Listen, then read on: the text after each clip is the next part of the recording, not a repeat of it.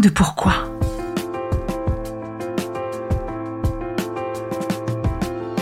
Écoutez bien. Ici, les spécialistes de la résilience, les survivants du cancer, vous raconter leur traversée, leurs chocs, leurs peurs, leurs espoirs et leurs choix face à cette maladie qui les transformera à tout jamais.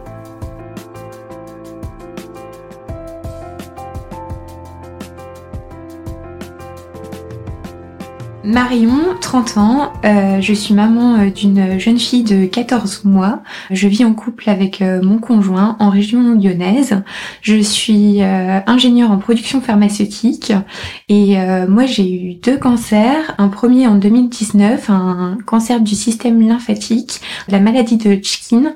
Et en juin 2022, alors que ma fille avait 7 mois, j'ai été diagnostiquée d'un cancer du sein hormonodépendant HER2 plus à un stade 2 localisé.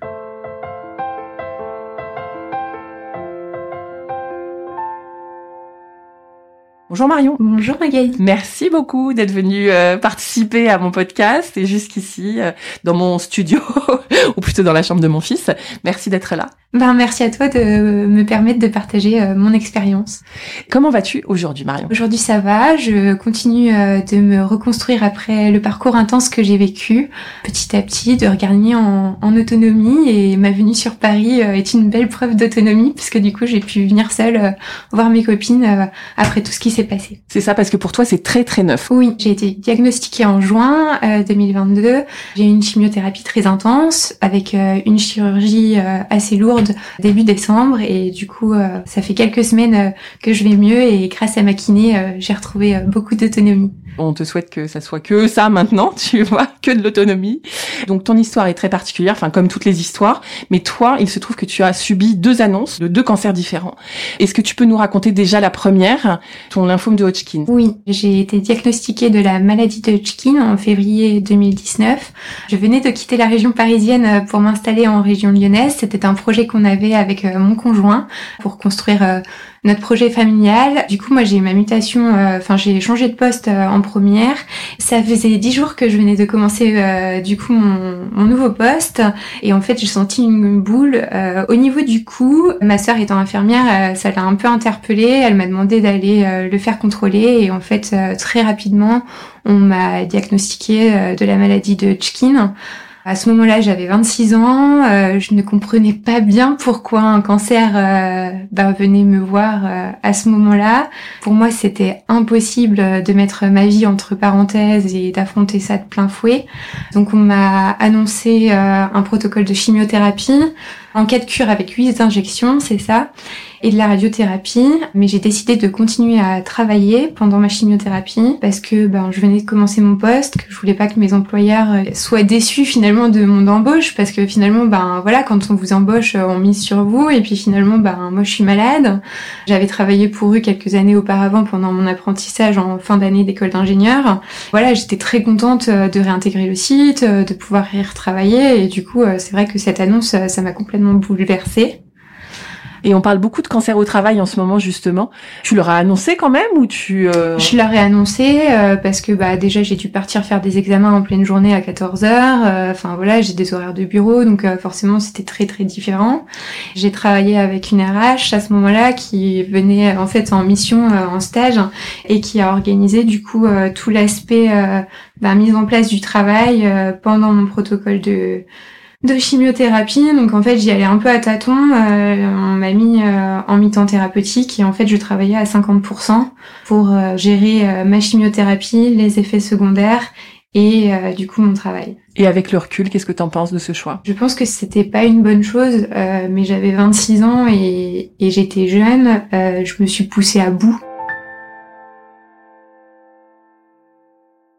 J'ai fait un malaise euh, avant la fin de mon protocole de chimio, alors que mon conjoint était sur Paris et que j'étais seule du coup en région lyonnaise. J'ai vraiment inquiété tous mes proches et euh, en fait je me suis menée à bout euh, physiquement, mais parce qu'en fait l'annonce d'un cancer c'était trop violent.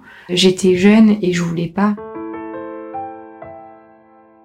Alors aujourd'hui, je suis pas plus vieille, hein, j'ai euh, j'ai 30 ans, mais en tout cas à ce moment-là, euh, c'est une manière de refuser, tu veux dire? C'était une injustice euh, pour moi et et de toute façon, le plus vite je serais sortie de cette étape, le mieux c'était.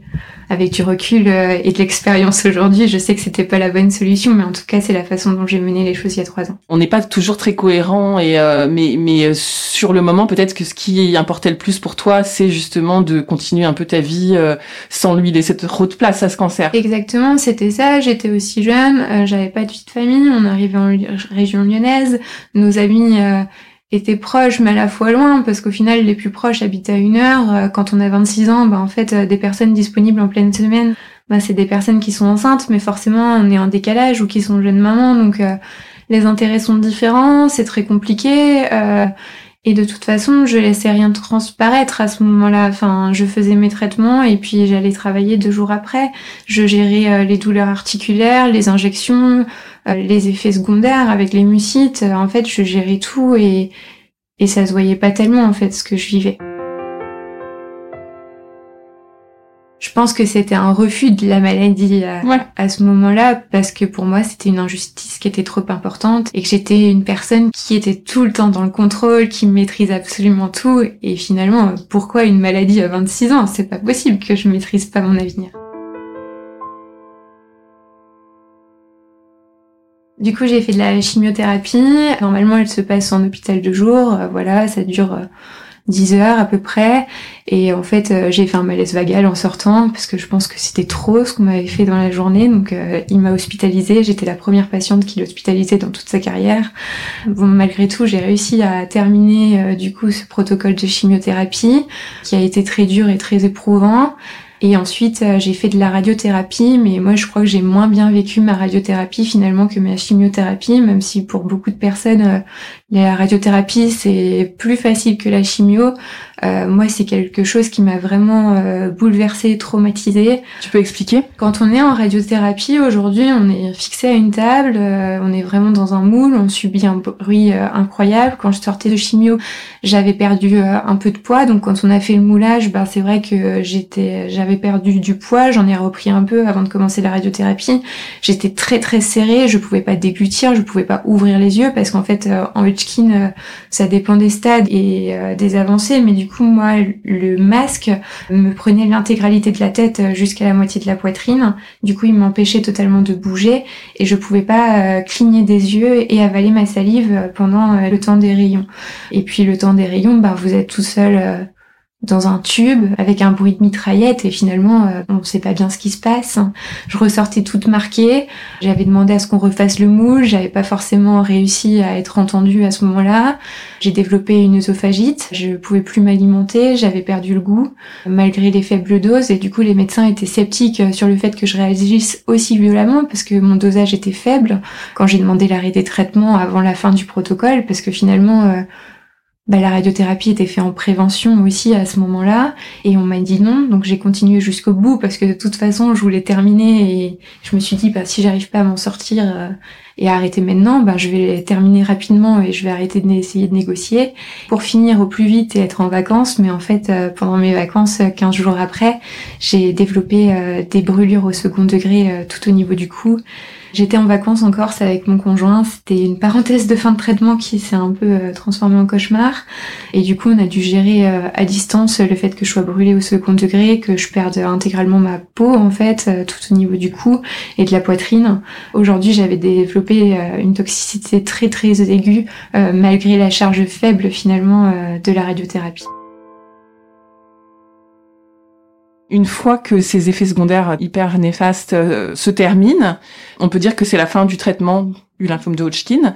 Raconte-nous ta vie à ce moment-là. Du coup, j'ai repris le travail euh, début octobre ou mi-octobre, je crois, en mi-temps thérapeutique encore, euh, parce que du coup, mon objectif, c'était ben, de retrouver ma vie normale, entre guillemets, en faisant quand même une réadaptation physique adaptée. Donc, j'avais la chance d'avoir une salle dans mon village avec Marie, du coup qui nous coachait et qui m'a beaucoup accompagnée sur ma reprise. Et très rapidement, en fait, euh, j'ai repris la course à pied et j'arrivais à continuer à travailler et à faire du sport. Donc en fait, euh, très rapidement, euh, j'ai réintégré mon quotidien.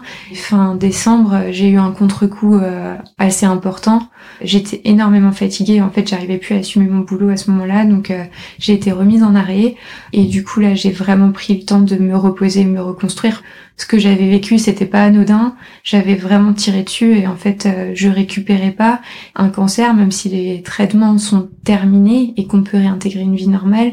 Pendant un certain temps, en fait, euh, on a des effets secondaires et la fatigue reste marquée plusieurs mois quand même. Le jour de l'annonce de ma consultation euh, post-traitement fin octobre euh, avec mon hématologue, alors qu'il m'annonçait euh, officiellement ma rémission, on signait le compromis pour une maison. C'était vraiment notre projet qu'on avait avant la maladie avec mon conjoint.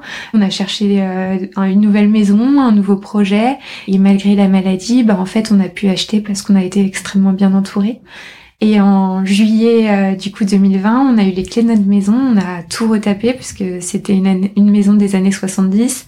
En août 2020, euh, euh, j'ai vu une gynécologue suite à mes traitements qui m'a dit que je pourrais jamais avoir d'enfant parce que je n'avais pas fait de préservation de fertilité à l'époque avant de me lancer dans le protocole de chimio. Pour mon hématologue, il n'y avait pas de conséquences comme j'étais jeune. Moi, je lui avais fait confiance. Cette euh, gynécologue euh, m'a annoncé ça, euh, ça m'a ça m'a traumatisée. À ce moment-là, j'ai d'ailleurs pris quelques jours au boulot pour faire un break. Je voulais être chez moi et j'ai fait la peinture des chambres justement qu'on avait prévu ben, le jour où on aurait des enfants. Voilà, donc j'ai fait un refus médical, j'ai arrêté la pilule. Je me suis dit de toute façon, on verra ce qui se passe. Mais à ce moment-là, j'avais pas encore le feu vert puisque ça faisait pas deux ans de traitement.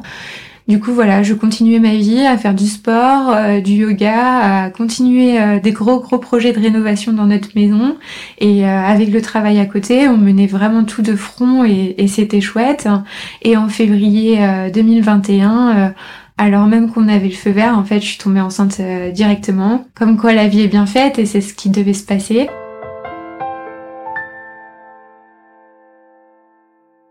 Mon conjoint était fou de joie. Euh, moi, en fait, euh, c'est à ce moment-là que j'ai compris que bah, la maladie, euh, ça m'avait quand même fortement traumatisée, parce qu'en fait, retourner à l'hôpital, bah, pour moi, c'était difficile. Refaire des prises de sang, c'était compliqué. Retomber malade aussi les premiers mois de grossesse, quand on a des nausées, bah, en fait, moi, j'avais l'impression d'être en lendemain de chimio constant. Cet état physique de fatigue était vraiment très très difficile à accepter déjà et puis ça me replongeait dans des souvenirs douloureux. Le fait de refaire des examens, euh, bah, j'y allais toujours avec la peur au ventre, la peur qu'on m'annonce quelque chose de négatif. Donc au final, euh, bah, c'est vrai qu'on était un peu en décalage avec mon conjoint, et mais en même temps, il comprenait ma vision et il m'accompagnait. Juste avant d'accoucher, en ben ouais, au huitième mois de ma grossesse, j'ai réussi à dire à la gynécologue euh, qui me suivait bah là je peux pas accoucher dans votre hôpital parce qu'en fait euh, j'ai subi une chimiothérapie ici et pour moi, ça me rappelle trop de choses et je peux pas, j'en suis pas capable parce qu'en fait, les chambres, c'était la même chose qu'en oncologie. Donc du coup, j'ai réussi à exprimer mon besoin et du coup, j'ai changé d'hôpital et ça s'est absolument euh, bien passé. Et donc, ta petite fille, qui s'appelle comment? Ma petite fille, elle s'appelle Faustine. Euh, l'accouchement s'est très très bien passé. J'ai mis en place euh, l'allaitement. Voilà, on a pris ce petit moment de vie avec la chance du congé paternité pendant un mois. On a vraiment pu profiter avec mon conjoint euh, tous les trois. C'était vraiment euh, un chouette moment. Après, euh, moi, je commençais à avoir des doutes parce qu'en fait, j'avais des quantités de lait assez différentes sur les deux seins, donc ça m'interpellait. Quand tu dis des doutes, c'est-à-dire, est-ce que est-ce qu'on peut penser à ça réellement? Oui, euh, aujourd'hui ça fait partie des effets secondaires euh, de la radiothérapie potentiellement. Donc oui, on l'a en tête, euh, on le sait au moment de notre traitement, que ce soit de la chimio ou de la radiothérapie, quels sont les effets secondaires et quel est le bénéfice-risque qu'on a à le faire. Ce que tu dis, c'est que en ayant fait de la radiothérapie pour ton lymphome de Hodgkin, ça peut induire un cancer du sein sur les zones irradiées, c'est ça? C'est un facteur de risque sur lequel une, une, surveillance rapprochée est mise en place à partir de 7 ans après euh, la fin de l'irradiation. Euh, et en fait, on est surveillé euh, comme des personnes qui sont mutées BRCA1, BRCA2. Ben moi, je bénéficiais pas de cette surveillance parce que ça faisait que trois ans que j'étais en réémission de mon Hodgkin. Peut-être aussi qu'on peut rapprocher ça de euh, une fois qu'on a euh, eu une première annonce et un cancer, on y pense quoi. On y pense, mais je voulais pas faire les examens à ce moment-là parce que j'étais avec ma fille, que je l'allaitais, que je voulais l'allaiter jusqu'à ses six mois et que pour moi là c'était sa priorité. Malgré le fait que je devais quand même passer mon scanner de contrôle du Hodgkin euh, en février 2022, euh, mais j'ai eu mon hématologue au téléphone, je lui ai dit bon bah voilà, j'allaite encore ma fille, euh, j'ai pas envie d'essayer le produit de contraste avec l'allaitement, si on peut repousser, on repousse et puis j'irai en juin quand j'aurai terminé les choses. Donc il était ok avec ça, euh, il n'y avait pas de souci. Euh, l'allaitement s'est arrêté puisqu'elle elle a voulu arrêter l'allaitement. Donc euh, bah je me suis dit qu'elle était autonome maintenant et qu'elle voulait continuer, donc c'était chouette. Et du coup j'ai été consulter mon médecin traitant pour avoir une échographie du coup ma mère en lui disant que voilà j'avais un doute. À ce moment-là, elle m'a dit que j'étais un peu hypochondriaque et que quand même on pouvait pas tout cumuler dans la vie. Je lui ai dit, bah, est-ce que vous pouvez me palper quand même? Et à ce moment-là, elle m'a dit, euh, oui, bon, ne stressez pas, mais j'aimerais bien que vous preniez un rendez-vous euh, assez rapidement. Si vous n'avez pas rendez-vous dans les 3-4 jours, euh, vous me rappelez. Donc là, quand vous avez déjà eu un cancer, bah, vous comprenez bien que 3-4 jours, il y a quelque chose et qu'il faut aller le vérifier. J'en parle que à mon conjoint et à une de mes meilleures amies en disant voilà ce qui se passe, euh, on me demande d'aller faire une écho, donc euh, je dis à mon conjoint t'inquiète, je suis toute seule, il me dit non non tu vas pas toute seule, c'est bon je t'accompagne, je dis oui mais bon on a notre fille, euh, enfin vous allez pas venir avec moi là, c'est pas possible, il me dit bah si on t'accompagne, je resterai en salle d'attente avec elle, et puis ben la biopsie. En même temps en même temps. Donc déjà, je voulais pas y croire. Je me disais que c'était pas possible, ça pouvait pas. J'avais ma fille maintenant. Euh. Et donc du coup, ils me font la biopsie. Ils me disent bah voilà, on voit quelque chose de suspect, on biopsie. Euh, on vous donnera le rendez-vous dans une semaine. Je leur dis c'est bon, j'ai déjà eu un cancer. Euh, vous êtes pas obligé de me refaire le cinéma. Dites-le moi tout de suite quoi. Et là, ils m'ont dit euh, non, non, on peut pas vous le dire, euh, on attendra les résultats, euh, mais si vous voulez, on fait venir votre conjoint là. Et donc, du coup, moi, je lui écrivais en texto, t'inquiète, tout va bien, parce que forcément, c'est plus long, mais il vous biopsie, il faut du temps. La manip radio, je lui dis non, mais maintenant que le médecin est parti, vous avez vu, dites-moi ce qui se passe. Non, je peux rien vous dire, mais si vous avez besoin de thérapeute, on a des psychologues, des gynécologues ici qui peuvent vous suivre. Je lui dis, ben, pourquoi vous me dites ça si vous me dites que, enfin, vous savez pas ce qu'il y a, j'en ai pas besoin, du coup. Et elle me dit, ben, n'hésitez pas si vous avez besoin à, rappeler. Je dis très bien, on verra. Je suis rentrée chez moi avec mon conjoint, on était bouleversés. Euh, D'un autre côté, on avait notre fille derrière dans la voiture. Euh, comment est-ce qu'on pouvait imaginer replonger là-dedans euh, En fait, on n'en voulait pas. La semaine s'est déroulée, j'avais repris rendez-vous chez mon médecin le jeudi et le mercredi j'avais décidé d'aller passer mon scanner euh, de contrôle du Hodgkin pour vérifier euh, ce qui se passait. Donc ce jour-là je me suis mise en télétravail parce qu'en fait euh, c'était impossible pour moi de gérer mon travail et mes collègues parce qu'à ce moment-là en fait les petits problèmes du quotidien vous paraissent tellement tellement dérisoires. Je suis allée passer mon scanner, mon scanner était bon, il n'y avait plus rien, donc malgré cet ascenseur émotionnel euh, des analyses complémentaires, le scanner montrait rien, donc euh, je suis allée le lendemain chez mon médecin traitant euh, sereine, en lui disant bah vous pouvez les appeler, mais sur le scanner il n'y a rien. Et là elle m'a dit Madame Garcia, les résultats ne sont pas bons. Rideau noir.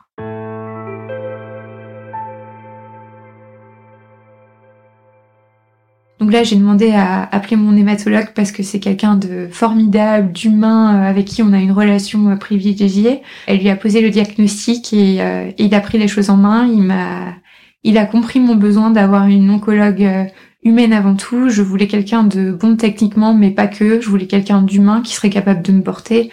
Ma fille, elle avait six mois et je savais dans quoi je me réembarquais et ça allait être compliqué en fait. C'est ça la différence avec la deuxième fois, c'est que tu le vois le, la route devant, tu le, la vois l'année qui arrive, tu vois la montagne quoi. Ouais, la première fois on, on, a conscience des choses, on nous explique les effets secondaires, ce qui va se passer, etc. Et puis là, bah en fait, je resigne pour un protocole. Ben du coup, on va commencer sur une chimiothérapie qui est éprouvante. Euh, j'avais tissé des liens euh, d'amitié du coup avec euh, certaines infirmières du service, donc bien évidemment elles ont été au courant directement. Ils m'ont pris en charge immédiatement une batterie de tests non-stop avec un stress et une angoisse. Je crois que j'ai vu tous les spécialistes de santé à ce moment-là. L'anecdote c'est que le principe actif que j'ai pris du coup il était produit sur le site où je travaillais avant en région parisienne c'est bien de travailler en industrie pharmaceutique, de comprendre et d'avoir cette volonté de d'améliorer la qualité de vie des patients. Mais prendre les thérapies, c'est une autre. Et quand on vous annonce le nom de la molécule et que vous comprenez parfaitement euh, ce que ça implique, c'est très très compliqué. Tu peux nous expliquer un petit peu plus, nous qui prenons nos traitements euh, sans vraiment savoir C'est un protocole qui marche très très bien, qui a fait ses preuves et c'est chouette d'avoir aujourd'hui un protocole comme ça. Donc la dose finalement qu'on prend quand on est patient, elle est très minime, mais quand on la produit à des échelles industrielles, bah voilà, on a des risques d'exposition à des produits chimiques, on a des protections bien spécifiques. En tout cas, voilà, je savais que c'était pas un produit très sympa, mais en oncologie, aucun produit n'est sympa. Je l'ai pas dit à ma famille, mais je l'ai dit à mes médecins. J'ai fait une chimiothérapie, une radio il y a trois ans, et, aujourd'hui vous êtes en train de me ressortir euh, un arsenal thérapeutique pendant qui va durer euh, six mois et m'impacter euh, je ne sais pas combien de temps. Et j'ai ma fille en fait. Enfin, pourquoi est-ce que je profiterai pas de ma fille et que puis on verra ce qui se passe. Alors ça, en fait, on peut pas le dire à ses proches parce que c'est très difficile. Et en fait, c'est mon hématologue à qui j'avais donné le faire part de ma fille. Quand je lui ai dit que je voulais pas me soigner, bah en fait, il m'a ressorti mon faire-part. Il m'a dit, bah votre raison de vous battre, elle est là, Marion.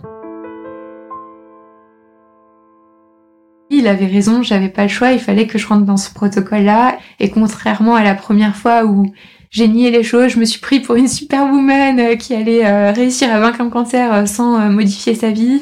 Je me suis dit, ok, les mains tendues, va falloir les prendre. Les choses qui vont me blesser, va falloir les laisser. Toi, ton objectif de vie, c'est te battre, de te sortir de cette situation et de profiter de ta fille au maximum et de prendre soin d'elle parce que finalement, quand on se bat face à un cancer, c'est toute sa famille, ses proches et ses amis finalement qui sont aussi impactés. Donc moi, mon challenge cette fois-ci, c'était comment réussir à sortir de tout ça sans que ma fille en soit traumatisée, que notre couple en soit aussi euh, bah, fragilisé finalement, et comment est-ce qu'on gère euh, toute cette situation avec euh, tous ces éléments-là? Du coup, euh, au moment de l'annonce, cette fois-ci, j'ai arrêté de travailler. Euh, ma priorité, c'était ma fille et ma famille. Vraiment, je me suis euh, focalisée sur le traitement. J'ai fait appel à beaucoup de médecines alternatives. J'avais la chance de construire un, un cadre professionnel avec beaucoup de thérapeutes compétents. J'ai fait beaucoup d'acupuncture et d'hypnose. L'hypnose pour accepter de re-rentrer dans un protocole. Voilà, c'est très invasif. Donc euh, bah forcément perdre des cheveux, perte de poids, bah, les états de fatigue. Euh, donc euh, j'ai demandé à mettre en place bah, une femme de ménage pour aussi soulager mon conjoint parce que on a une fille qui a 7 mois, un postpartum, un jeune enfant et une chimiothérapie, c'est une épreuve difficile. Déjà même qu'un postpartum en temps normal, c'est une épreuve très challengeante. Et donc, on avait eu de la chance d'avoir une nounou qui nous a vraiment, vraiment beaucoup aidé et qui nous aide encore pour que moi je puisse me reposer et pour que mon conjoint aussi ben, puisse continuer euh, finalement euh, sa vie d'actif parce que pour euh, les aidants, on n'a pas forcément aujourd'hui de système qui permettent d'adapter finalement la vie professionnelle à, à, cette phase de vie qu'ils vivent aussi, hormis les arrêts qu'on leur fait. On a vraiment mis en place des aides. moi, j'ai continué le sport parce que c'était ma soupape, c'était ce que j'avais besoin. malgré le taxotère et le carboplatine, j'ai continué à courir jusqu'à la fin de ma chimiothérapie. Et euh, j'ai fait beaucoup, beaucoup de yoga et du coup euh, beaucoup de médecine alternative avec euh, bah, de l'hypnose pour accepter les effets secondaires. J'ai beaucoup lutté contre le traitement aujourd'hui à me dire mais le taxotère c'est un enfer, j'en veux plus, c'est trop. À un moment donné j'ai eu un déclic, en fait le taxotère c'est mon allié contre l'enfer et, et ce jeu de mots il est très fort du moment où j'ai compris ça, mais grâce à l'hypnose, j'ai réussi à accepter ce protocole de soins et à y aller en me disant ok là j'y vais, je vais en chimio, c'est pour mon bien, même si aujourd'hui je suis affaiblie. Toutes les deux, on a vécu la même chose, c'est-à-dire justement, comme tu disais, un postpartum euh, pendant une chimio. Et cette vie, cette nouvelle vie avec ce risque de mort. Comment t'as vécu, toi, euh, ce truc qui est complètement inconcevable? J'ai eu peur pour ma vie, euh, j'ai eu peur pour ma fille, parce que forcément, quand on devient maman et qu'on a déjà vécu la maladie, et qu'on réapprend qu'on est finalement reconfronté à cette maladie, ben on est face à de la vulnérabilité, on est face à la mort, parce que finalement, un cancer, ça rappelle qu'on peut tous mourir un jour. J'ai au début, quand j'ai refusé les traitements, euh, bah voilà, je me suis dit de toute façon, même si on me faisait des traitements, je verrais pas les anniversaires de ma fille. Donc finalement, à quoi ça sert de faire tout ça? Bon, finalement, j'y suis revenue. Je me suis dit que ça valait le coup d'essayer pour ma fille. Enfin, je devais me battre et, m'en sortir finalement. Mon rapport à la mort, euh, je le travaille encore aujourd'hui parce que malheureusement, euh, j'ai une collègue qui a mon âge, qui vient de perdre son mari euh, d'un cancer avec un enfant de 5 ans. Et du coup, mon rapport à la mort, finalement, je le travaille maintenant parce que son histoire me bouleverse, ça, me rappelle euh, ce qu'est la mort. Et finalement, la mort aujourd'hui, je peux pas dire qu'elle me fait pas peur parce que c'est pas vrai. Euh, ce qui me fait peur, c'est l'abandon, c'est de laisser ma fille. Mais j'y travaille et je pense que petit à petit, comme j'ai réussi à travailler l'injustice sur mon premier cancer, finalement ce qui m'a permis de ne pas lutter contre ce deuxième cancer. Aujourd'hui, je pense que j'arriverai à travailler sur cette peur de la mort qui est liée pour moi à, l'abandon et je me suis dit ok, c'est là, c'est là pour m'apprendre quelque chose, ça va me transformer. Faut l'accepter, faut lâcher prise, ne pas chercher à maîtriser par contre, j'ai bien conscience que la seule chose que je peux maîtriser, c'est la façon dont je vais vivre les choses. J'ai l'opportunité, parce que c'est pas une chance, j'ai l'opportunité de me poser cette question parce que je suis confrontée à la maladie et je le prends comme une opportunité et je pense que ça m'apportera quelque chose pour plus tard. Quand tu parles justement de ta collègue qui a subi euh, le deuil de son mari après un cancer, ça me rappelle à quel point les gens euh, au plus proche de, des malades sont euh, déjà fondamentaux évidemment dans notre parcours et dans notre guérison, mais à quel point ils le vivent autant que nous de plein fouet. moi personnellement, j'ai dit cette phrase plusieurs fois, j'avais la sensation que c'était presque plus dur en fait pour mon mari. C'est ce que tu voulais dire aussi? Oui, exactement. Pour moi aujourd'hui, euh, justement, quand on nous annonce un, cancer, en fait, c'est un réel tsunami et on doit euh, prendre cette nouvelle et voyager avec. Mais en fait, on embarque tous nos proches avec nous et finalement, eux, ils sont plus impactés parce qu'ils doivent gérer du coup leur quotidien avec leur vie professionnelle et la vie de famille, euh, la gestion au quotidien de la maison, ce qui est énorme, et leur stress finalement. Donc pour moi, pour les aidants, cette épreuve, elle est elle est challengeante aussi, voire même plus difficile que celle des patients parce que finalement, nous, on a de la chance d'être accompagnés, d'être suivis et surveillés et eux, c'est pas leur cas et pourtant leur rôle est primordial et c'est grâce à eux, en fait, qu'on arrive aussi à, s'en sortir et du coup, c'est aussi ce que je voulais mettre en lumière, c'est tout ce rôle d'aidant de ces personnes qui finalement euh, doit être valorisé aussi parce que finalement, ce sont nos piliers ça va me transformer. Tu as dit cette phrase, ce podcast à coup de pourquoi. Est-ce que tu as justement une sensation de transformation? Pourquoi en deux mots? Est-ce que tu mets quelque chose là-dessous? J'ai pris euh, cette épreuve euh, comme un message que j'avais pas compris. Euh, j'ai de la chance d'avoir un stade localisé et j'en suis vraiment consciente de pouvoir aujourd'hui être en réémission. Et finalement, le pourquoi, ben, je pense que c'est l'opportunité, une parenthèse euh, qui me permet de me prendre soin de moi, de me reconnecter à moi-même et de revoir mes priorités aussi. Bah, le travail avec le Hodgkin, euh, après qui j'ai couru hein, euh, pour pas ne pas avoir finalement cette fracture sociale, cette étiquette de malade. Et aujourd'hui, bah, le Hodgkin m'a déjà transformé, transformé puisque finalement j'ai pas lutté. Et en fait aujourd'hui, ce cancer du sein, m'a vraiment permis d'exprimer mes besoins et d'être euh, respectée par mon équipe médicale, mais aussi par mes proches, parce qu'en fait, euh, bah, j'ai su solliciter leurs aides, j'ai su savoir sur qui je pouvais compter parce que bah, le Hodgkin m'avait aidé aussi à faire un certain tri. Et finalement, j'étais pas dans la lutte de ah cette personne-là, elle est pas là pour moi. Quand on est confronté à la maladie, il y a des proches qui ne peuvent pas être là pour nous parce que déjà ils se rendent pas compte de ce que c'est, parce que la maladie ça fait peur et du coup ça leur renvoie aussi une image de mort. Donc en fait c'est très compliqué à gérer. Et il y a trois ans, j'étais vraiment dans la lutte de tout ça et dans l'injustice. Et je ne comprenais pas pourquoi est-ce que les gens n'étaient pas là pour moi. Et finalement, cette fois-ci, eh ben, je me suis dit, ben, les gens, ils ne veulent pas être là. Ce n'est pas de leur faute. Et moi, de toute façon, j'ai d'autres gens à côté sur qui je peux compter. Et je pense que cette expérience, elle m'a vraiment transformée puisqu'aujourd'hui j'ai déjà réussi à accepter les choses, à accepter ma maladie et je sais aussi exprimer mes besoins et mes limites. J'ai presque senti quelque chose comme euh, un peu te considérer davantage, considérer tes besoins. Exactement, j'ai appris à considérer mes besoins, à accepter aussi de parler de ma maladie parce que finalement partager ça avec toi aujourd'hui, euh, bah, c'est aussi accepter ce qui s'est passé, accepter de partager mon histoire. Aujourd'hui, j'ai pas honte d'avoir eu deux cancers, c'est comme ça, ça fait partie de la vie. Je l'ai pas choisi et si j'avais pu choisir, j'aurais choisi autre chose. Mais par contre, euh, bah, j'ai eu le choix d'en faire quelque chose de positif. C'est une parenthèse qui est difficile parce qu'un cancer c'est quelque chose d'inhumain. De réussir à transformer les choses et d'en voir le positif et de voilà de trouver le rayon de soleil euh, dans la tempête, bah, en fait c'est chouette et ça permet de vraiment vivre différemment. Et tout ça c'est riche et ça permet aussi de savourer euh, bah, tous ces instants de vie qui sont finalement très simples mais riches. Et justement, euh, ce qu'on essaye de faire ici, c'est de le remonter au grand jour parce qu'il y a quelque chose comme se connaître mieux, s'aimer davantage. Euh, c'est exactement ça. Un petit peu comme un, petit cadeau quand même de tout ça. Exactement. Merci.